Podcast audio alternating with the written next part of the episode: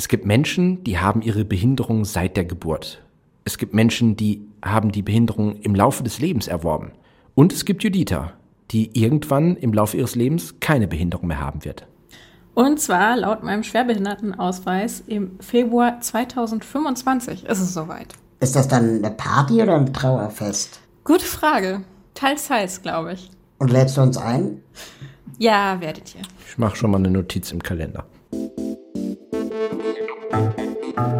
Neue Norm.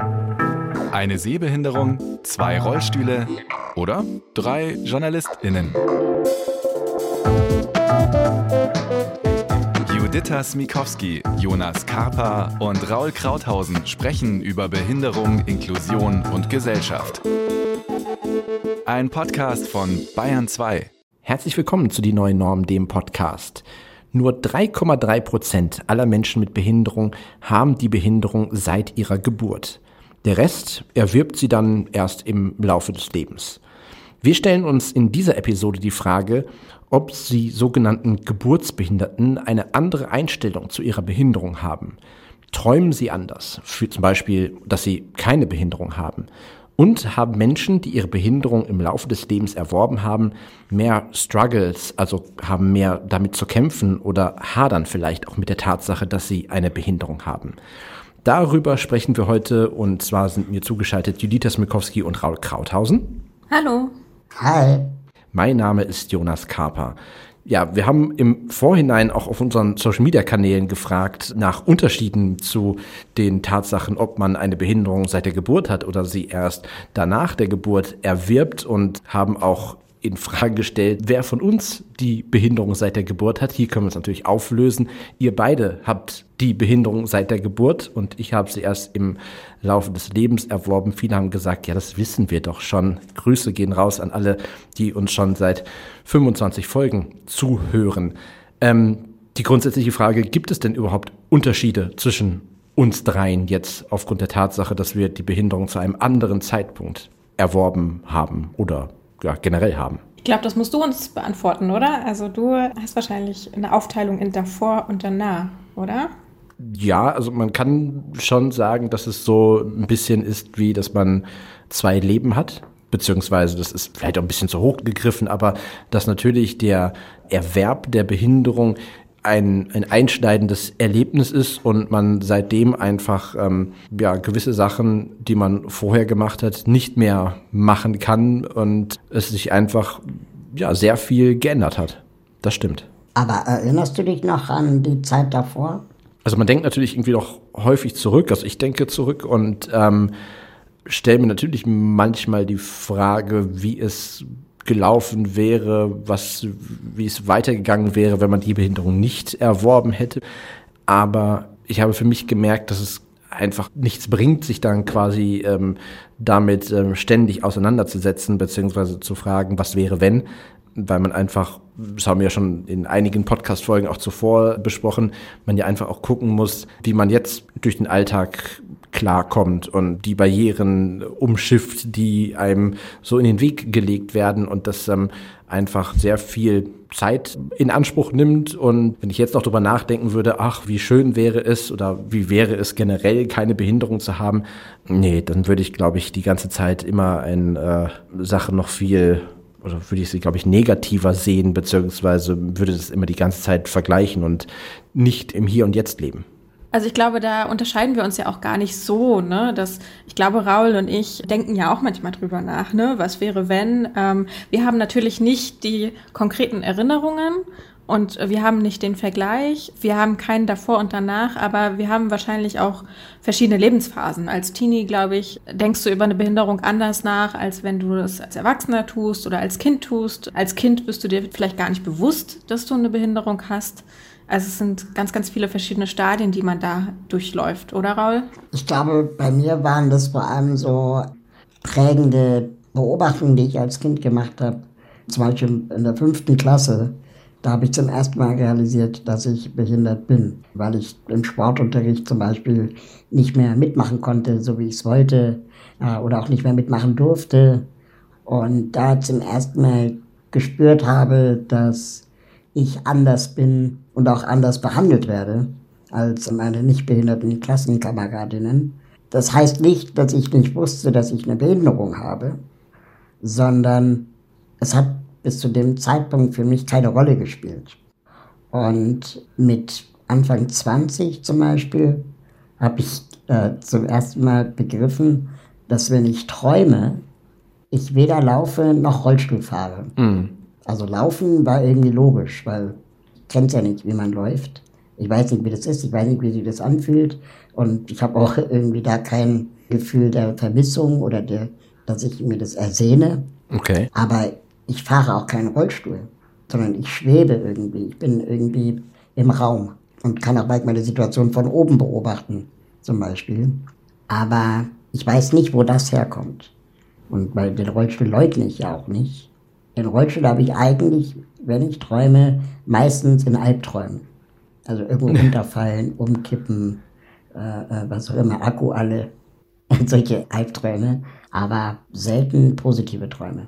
Okay, das war spannend. Ist, ist dir trotzdem Thema irgendwie, dass in, in Träumen dann irgendwie Barrieren auftauchen oder dass es so, du jetzt mal jetzt nicht unterwegs bist, dann vielleicht im Rollstuhl, aber dass es irgendwie thematisch drin vorkommt?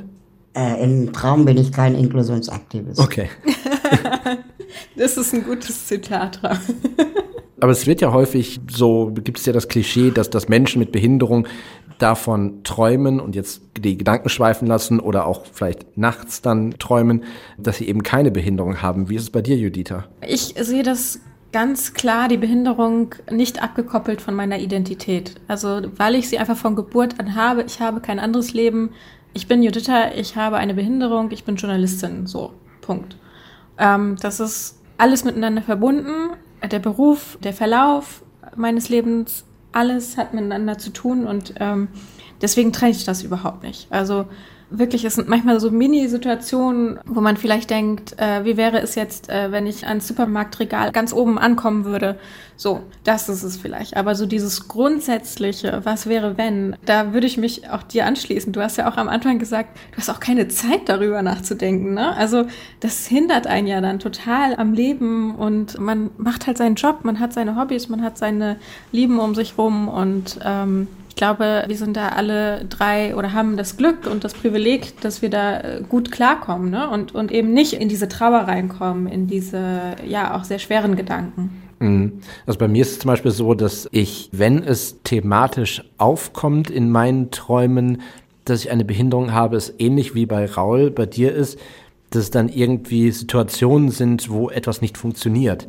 Also der Zeitpunkt, wo ich meine Behinderung erworben habe, da war ich sehr viel mit der Bahn unterwegs und bin quer durch NRW gefahren und musste auch irgendwie einige Situationen ja bewältigen, wo die Umsteigezeit sehr sehr knapp war. Also raus aus dem Zug, quer über den Bahnsteig, runter in die Halle, das nächste Gleis finden und wieder hoch. Und ich merke, dass dieses Erlebnis oder dieses damit klarkommen und diese neue Situation in irgendeiner Art und Weise bewältigen, dass das das ist, was häufiger bei mir dann in den Träumen auftaucht. Also dieses, ich bin irgendwo an einem fremden Ort und schaffe es nicht, mich gut zu orientieren und habe quasi so die tickende Uhr im Hintergrund, oh Gott, der, der, der Zug fährt ab und ich muss irgendwo hin und ähm, kriege es nicht hin und dann gerät man so in Panik beziehungsweise kriegt irgendwie die Angst, der Situation nicht Herr zu werden. Also das ist eben auch das, wo es dann bei mir aufkommt beziehungsweise wo dann auf einmal die Behinderung Thema ist. Aber es hat, glaube ich, auch und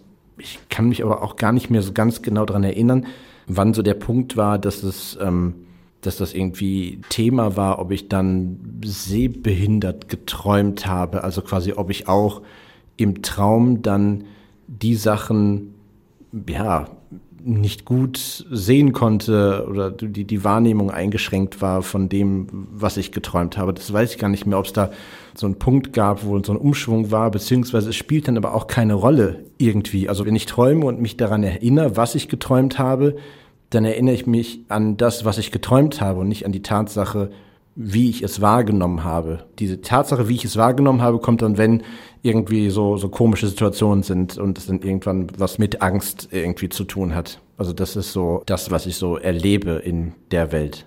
Aber für mich zum Verständnis, war das ein schleichender Prozess, der Erwerb deiner Behinderung, oder hattest du das von jetzt auf gleich? Das war so eine Mischung, das war so schubweise, beziehungsweise dann der Zeitpunkt, wo es dann richtig schlecht wurde, beziehungsweise dann jetzt so ist, wie es jetzt ist, kam dann von jetzt auf gleich. Also es war wirklich dann so der Moment, wo, ähm, wo es dann war. Was auch, glaube ich, nochmal ein Unterschied ist, ob man jetzt quasi eine vielleicht Erkrankung hat, wie zum Beispiel MS, wo man sich vielleicht ja irgendwie darauf vorbereitet, beziehungsweise das natürlich auch irgendwie in Schüben kommt und man sich ähm, ja, dass das nicht von jetzt auf gleich passiert, im Gegensatz zu, sag ich mal, einem Unfall, wo man dann danach eine Querschnittslähmung hat äh, und dann im Rollstuhl sitzt und das so ja relativ schnell passiert in dem Sinne. Also ich glaube, auch da müsste man nochmal, wenn man über das, über das Thema äh, Behinderung erwerben spricht, ähm, auch nochmal irgendwie unterscheiden.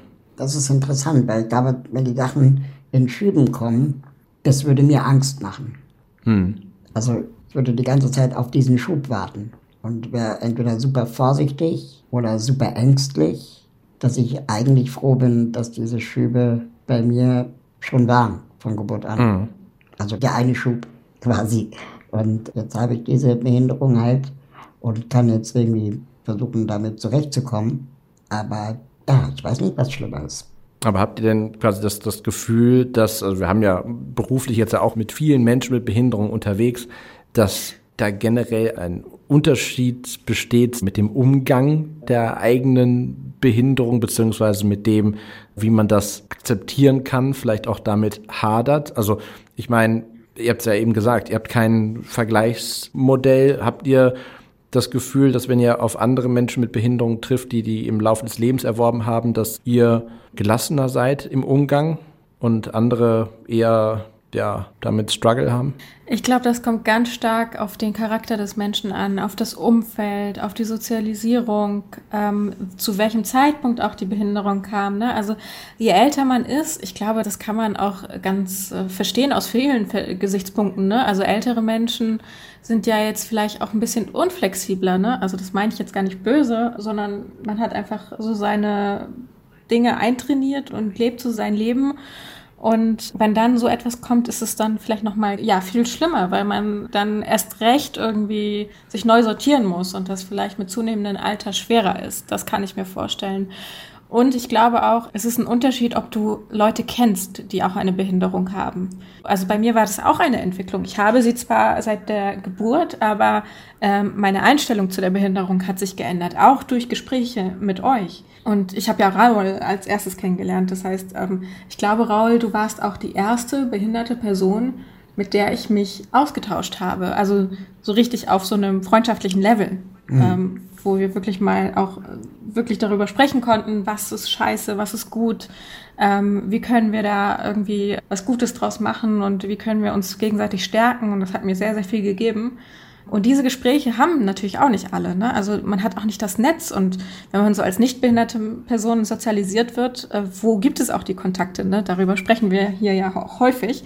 Ähm, die gibt es nicht automatisch in der Schule oder in der Arbeit. Und äh, man hat dann vielleicht sehr große Berührungsängste und gehört plötzlich zum Club der Behinderten. Und ja, also an dieser Stelle eine große Empfehlung, eben wirklich auf diese Menschen zuzugehen und sich zu unterhalten. Das äh, kann so bestärkend sein. Mhm. Was ich interessant finde bei den Recherchen zu dieser Folge, ähm, habe ich einen Artikel gelesen, beziehungsweise eine Arbeit gelesen, äh, die wir sicherlich auch in den Show Notes verlinken werden, wo es darum geht, dass wenn man eine Behinderung erwirbt, das erstmal neutral betrachtet ein Schicksalsschlag ist. Hm. Und äh, Schicksalsschläge kann es ja auch andere geben. Also keine Ahnung, dein Haus brennt ab. Ja, oder du musst irgendwie in eine andere Stadt ziehen, auch wenn es gegen deinen Willen ist oder gegen deinen Plan.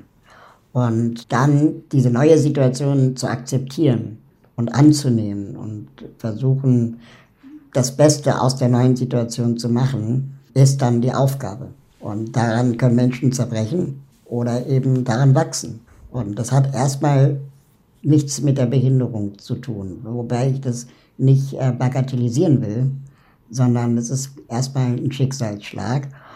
Und hinzu kommt noch, wie Judith das ja auch gesagt hat, also wir sind ja alle sozialisiert irgendwie.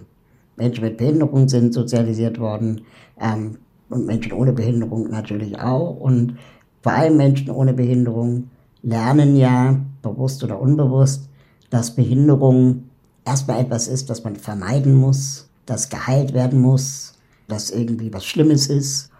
Und ähm, wenn du dann diesen Schicksalsschlag bekommst, ist es sehr schwer für viele, die das dann eben auch berichten, diese, diese Sozialisierung und diese internalisierte Behindertenfeindlichkeit abzulegen oder zu überwinden oder auch hinzugucken. Und ich glaube, das ist bei Menschen, die von Geburt an behindert sind, ähm, manchmal ein bisschen einfacher, weil sie es eben von Kindesbeinen an schon tun.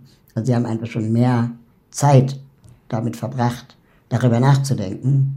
Wobei viel Nachdenken auch viel Leid bedeuten kann. Mhm. Und auch wenn man das zu lange und ja, wie soll man sagen, unmediiert lässt, sage ich mal, ja, und, und vielleicht auch zu lange die Menschen alleine lässt mit ihrem Hadern, natürlich auch negative Konsequenzen haben kann, auch für Geburtsbehinderte. Und da ist es super wichtig, im Austausch zu sein mit anderen Menschen mit Behinderungen zum Beispiel oder eben vielleicht sogar auch mit psychologischer Betreuung und Begleitung. Und da denke ich, sind Ärztinnen, Krankenhäuser, Therapien, Therapiezentren, Therapeutinnen auch wirklich in einer ganz großen Verantwortung, eben nicht nur auf das Medizinische zu schauen, sondern auch auf, ähm, auf die Psyche und auch auf die Frage, was kann die Person auch mit der neuen Lebensbedingung für Ziele sich stecken und auch erreichen, unabhängig davon, was medizinisch los ist, sondern eben auch, welche Kompetenzen kann man in dieser Person entwickeln und stärken. Hm. Ich finde das total spannend, was du sagst, weil ähm, in unserer Social Media Umfrage ich häufig gelesen habe, dass die Menschen, die die Behinderung im Laufe des Lebens erworben haben, darunter geschrieben haben, dass sie sich erstmal in der Situation dann wirklich alleingelassen gefühlt haben. Und wir haben ja schon häufiger in dem Podcast darüber gesprochen, dass es irgendwie ja auch nach diesem, wie du halt sagst, Schicksalsschlag dann so ist, dass man ja auch eine gewisse Zeit einfach braucht, ähm, gerade wenn es sehr abrupt gekommen ist, irgendwie damit klarzukommen, das zu akzeptieren, auch zu schauen, wie man dann das Leben weiterhin gestaltet. Und ich, das, was du gesagt hast, auch mit der Verantwortung quasi auf, auf der medizinischen Seite, das kann ich nur so zu 100 Prozent unterstreichen, weil es war bei mir halt eben genauso, dass als ich dann zum Beispiel in der Augenklinik war, wo ich dann die, äh, die Diagnose bekommen habe, beziehungsweise es halt dann darum ging zu sagen, okay, wie sieht's aus, ähm, war die einzige Aussage der, glaube Assistenzärztin, die halt da war, so auf persönlicher Ebene, dass sie mir die Frage gestellt hat, ob ich noch Auto fahre. Wo ich dann gesagt habe, äh, nein, natürlich nicht. Also so und ihre Antwort war dann, ja, sollten sie auch nicht mehr machen. So, und das war's dann. Und damit wurde man dann quasi allein gelassen und ja, auf die Welt losgelassen. Und ich kann total verstehen, also ich hab, war erstmal perplex in dem Moment und habe auch gemerkt, dass sich so eine innerliche Wut auch breit gemacht hat. Also quasi auf der einen Seite natürlich über den jetzt neuen Status quo, also die Tatsache, dass ich nicht mehr gut sehen kann, aber auch diesen persönlichen Umgang. Und ich kann es irgendwie sehr gut nachvollziehen, dass man dann Stichwort Angry Cripple. Wir haben schon mal eine Podcast-Folge dazu gemacht, die wollte ich gerne in den Show Notes auf www.dieneuenorm.de verlinken, dass man dort ja so eine Wut entwickelt, ähm, auch gegenüber der Gesellschaft, gegenüber den dann neuen Barrieren, die man erlebt, der Diskriminierung und das, wie gesagt, ich fand im Nachhinein muss ich sagen, ich fand die Aussage diskriminierend, weil es geht nicht ähm, darum, dann mir nochmal vorzuführen, was ich jetzt nicht mehr kann, beziehungsweise nicht mehr machen sollte, sondern eben zu schauen, okay, wie geht es jetzt weiter? Beziehungsweise man muss ja nicht jetzt IT-Tai an die Hand genommen werden und ich war ja auch kein Kind mehr in dem Sinne, sondern es geht einfach darum, empathisch miteinander umzugehen. Egal, wie viele PatientInnen vorher, nachher waren und vielleicht wie müde die Frau war und gut drauf, sondern es ist einfach ein sehr, sehr einschneidendes Erlebnis, wo ich mich, wie gesagt, noch heute dran erinnere, als wäre es gestern gewesen. Ja, also einfach auch empathielos, ne? Ja. Wahrscheinlich war das in dem Moment auch deine letzte Sorge ob du Auto fahren kannst. Das ist auch so. Ich mag in dem Zusammenhang das Wort Unbeholfenheit. Also ich nehme an, dass die Ärztin, der Arzt in dem Moment einfach auch nicht wusste, was man sagt. und wie man sagt. Und das ist wirklich erschreckend, wie inkompetent oft Ärztinnen in solchen Kontexten auch sind. Und ich erinnere mich an ein Gespräch, das ich mal mit einem sehr guten Freund hatte. Und es hat mich sehr berührt, muss ich sagen. Der meinte, ja, also als wir ähm, schwanger waren, also er und seine Frau, haben sie natürlich auch die Frage gehabt, ob sie alle Untersuchungen machen lassen äh, während der Schwangerschaft, um jede Form von Behinderung ausschließen zu können. Und die haben sich dazu entschieden, keinen einzigen Test zu machen, der wirklich nicht medizinisch notwendig ist, auch das Geschlecht nicht zu bestimmen, weil sie wollten es erstens nicht vorher wissen und zweitens haben sie gesagt, wenn es ein Kind mit Behinderung sein sollte, dann haben wir genug Freundinnen und Freunde im Freundeskreis mit Behinderung, dass wir wissen, wo wir fragen müssen, wenn wir Unterstützung brauchen. Hm.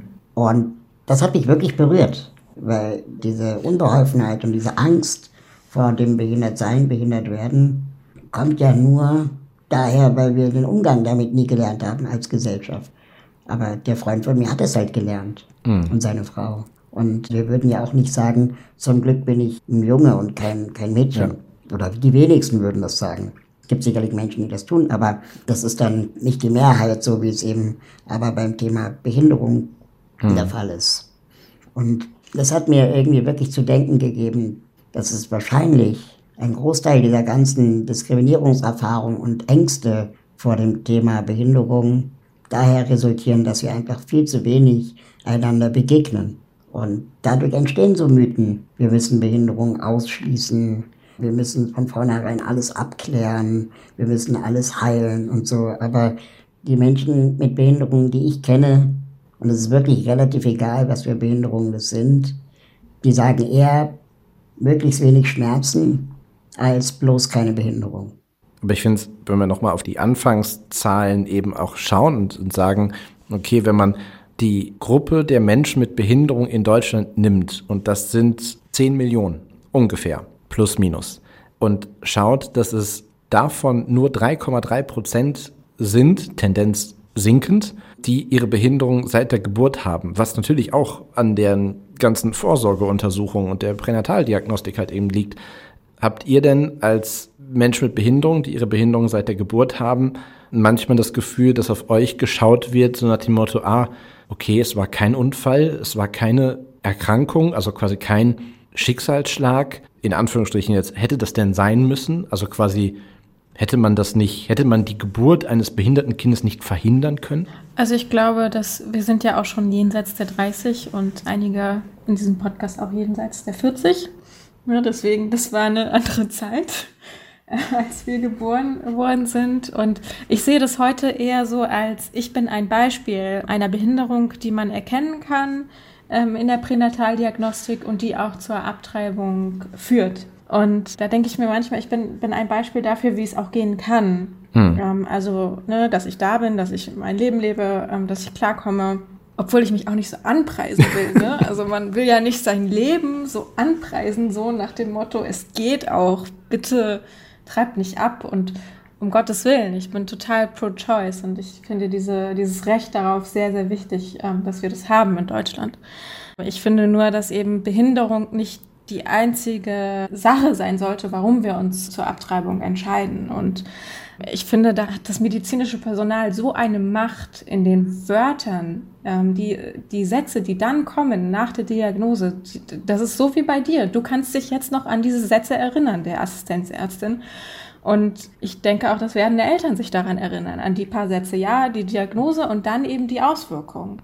Und manchmal denke ich mir, es gibt so viele Diagnosen, die verschiedenste Auswirkungen haben und wo du noch gar nicht weißt, wie es sich entwickelt und was das bedeutet für das Leben des Kindes. Und das wird aber in diesem Gespräch schon irgendwie erörtert. Und das ist krass. Das ist eine krasse Verantwortung. Und ja, ich wünschte mir, da könnte ich manchmal vielleicht auch reinhören oder auch den Ärztinnen irgendwie auch raten, mehr mit Leuten mit Behinderung irgendwie zu tun zu haben. Ne? Also wenn du dann in der Situation bist, dass du eben keine Erfahrung hast mit der Diagnose, die gerade vorliegt, was rätst du dann den Eltern? Ne? Also die Frage stelle ich mir manchmal sehr. Ja. Hm, das, was man da nochmal, einen kleinen Filmtipp an dieser Stelle geben können. Es gibt diesen Film 24 Wochen, wo es eben quasi mhm. genau um diese Situationen eben geht. Ein Paar bekommt ein Kind, was äh, eine Behinderung haben wird und es geht eben genau um dieses Aufeinandertreffen zwischen den ja, werdenden Eltern und den Ärztinnen und ähm, der Tatsache,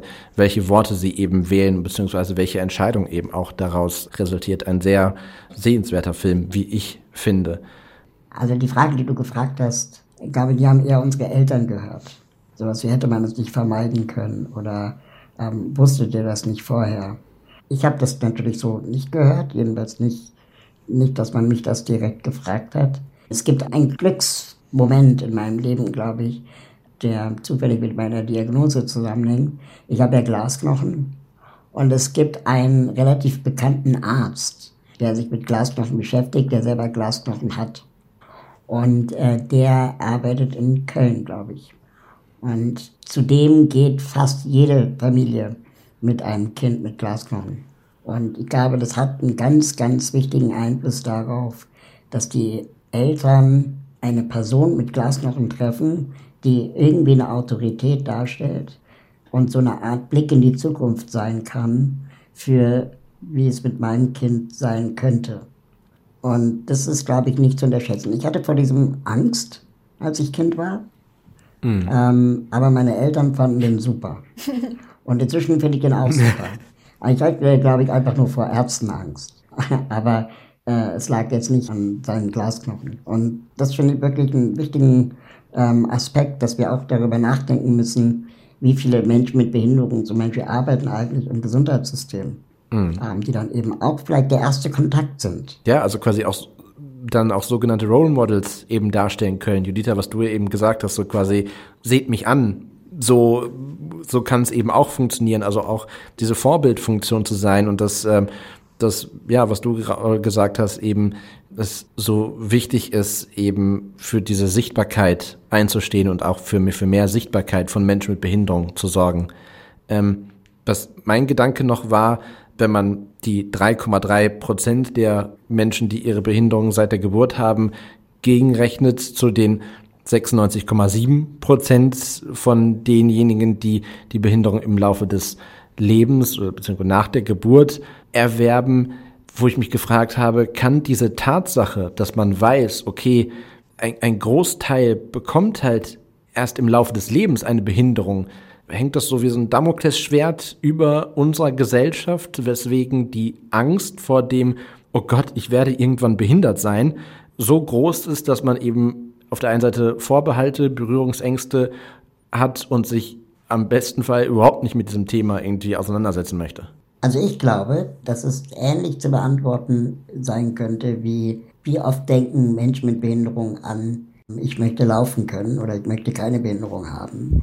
Ich glaube nämlich, dass es, jedenfalls aus meiner Perspektive gesprochen, gar nicht so oft ist. Ich, keine Ahnung, ich gehe einkaufen und denke jetzt wirklich nicht so oft, verdammt, ich würde gerne ins Regal ganz oben kommen, sondern ich denke dann eher, verdammt, ist kein Personal, das ich fragen kann.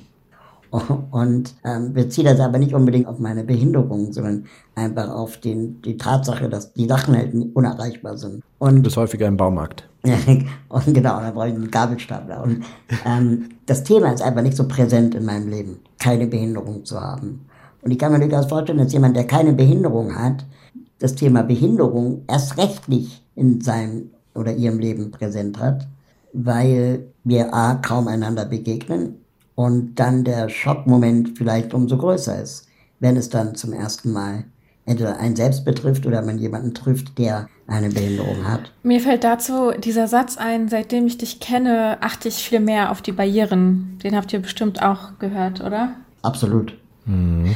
Und das regt mich manchmal richtig auf, weil ich so denke, oh, ich kann doch jetzt nicht zu allen möglichen Leuten rennen und sagen, hallo, hier bin ich und fragt mich alles, was ihr wissen wollt über Behinderung.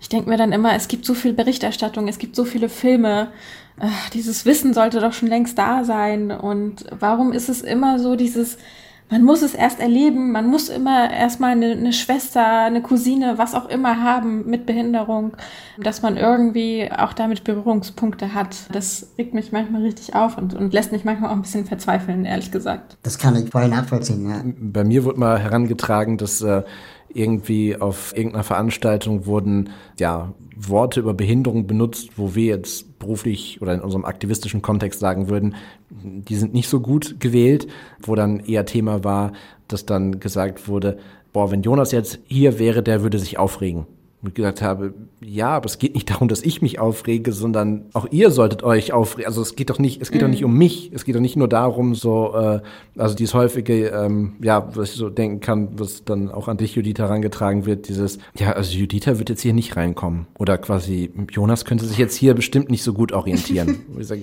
ja, aber es bin doch nicht nur ich. Was ich schon mich manchmal frage, kann man das überhaupt erwarten? Kann man erwarten, dass alle nicht behinderten Menschen sich gleichermaßen stark für alle Themen interessieren oder informieren, egal wie viel im Internet steht. Im Internet steht auch, keine Ahnung, wie ein Stromkreis funktioniert. Also so, und er hat mir auch alles in der Schule mal gehabt, ja, Physikunterricht und so. Aber wenn du mich fragst, was der Unterschied zwischen Watt und Volt und Ampere ist, keine Ahnung. So, aber ich hatte es in der Schule. Und ich müsste mich richtig hart damit beschäftigen. Aber es gibt auch noch 400 Milliarden andere Themen, die mich interessieren. Und dann fällt zufällig dieses Thema hinten über. Also ich weiß nicht, wie. Oh, mach mal ein YouTube-Video dazu. Ich würde das gucken. Aber ich weiß nicht, wie viel Absicht dahinter steckt. Oder einfach nur, wir haben alle nur 24 Stunden am Tag und eine begrenzte Lebenszeit. Wir können uns auch nicht mit allem immer permanent auseinandersetzen, auch wenn wir es uns wünschen. Ich will das nicht rechtfertigen. Ich will nur sagen, es gibt auch Themen, die mich nicht interessieren. Zum Beispiel Stromkreise.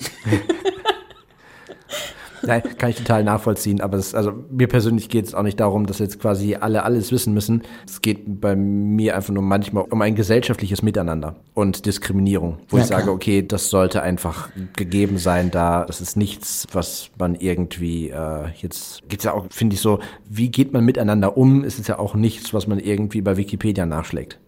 Das stimmt. Und äh, natürlich ist es auch, nur weil ich was nicht weiß, heißt das nicht, dass wenn ich sage, ja, jetzt stell dich nicht so an, dann auch einen Wert hat. Ne? Mhm. Also, keine Ahnung, ich kenne Menschen, die können dir jeden Baum äh, beschreiben und sagen, was für ein Baum das ist.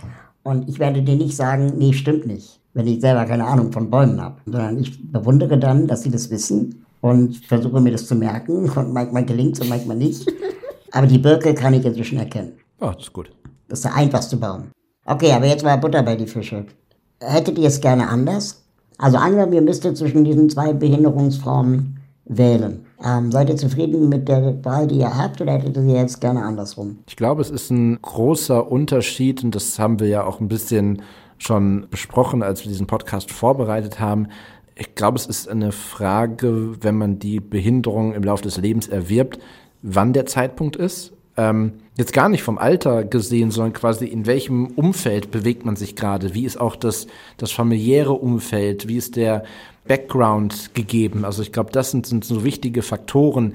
Ich fand, also jetzt rückblickend, bei mir ist sehr praktisch oder sehr angenehm, dass ich quasi mit dem Studium fast fertig war, da ich mir glaube ich, wenn ich meine Behinderung vor dem Studium erworben hätte, ich glaube ich, anders gelaufen wäre. Ich weiß nicht, ob ich studiert hätte und so weiter. Also ich habe in dem Sinne das, das große Glück gehabt, quasi meine Berufsausbildung als nicht behinderter Mensch abzuschließen und kann jetzt davon profitieren. Also deswegen ist es, glaube ich, jetzt gerade für mich in Ordnung, beziehungsweise ich finde es, glaube ich, schwer, mich gerade in die andere Situation hineinzuversetzen, weil ich glaube auch dann, ähnlich wie es bei euch ist, man würde es nicht anders kennen. Dann wäre es auch in Ordnung, aber halt anders. Gibst du, Jonas, du hattest einfach keine Lust auf diese Anträge für Assistenzen während des Studiums. Ja, das ist so ein, eine Möglichkeit, wie gesagt, es war, ich, ich war noch nicht komplett fertig mit dem Studium, aber es war so etwas, wo ich drüber nachgedacht habe, aber das war mir in dem Moment dann wirklich zu viel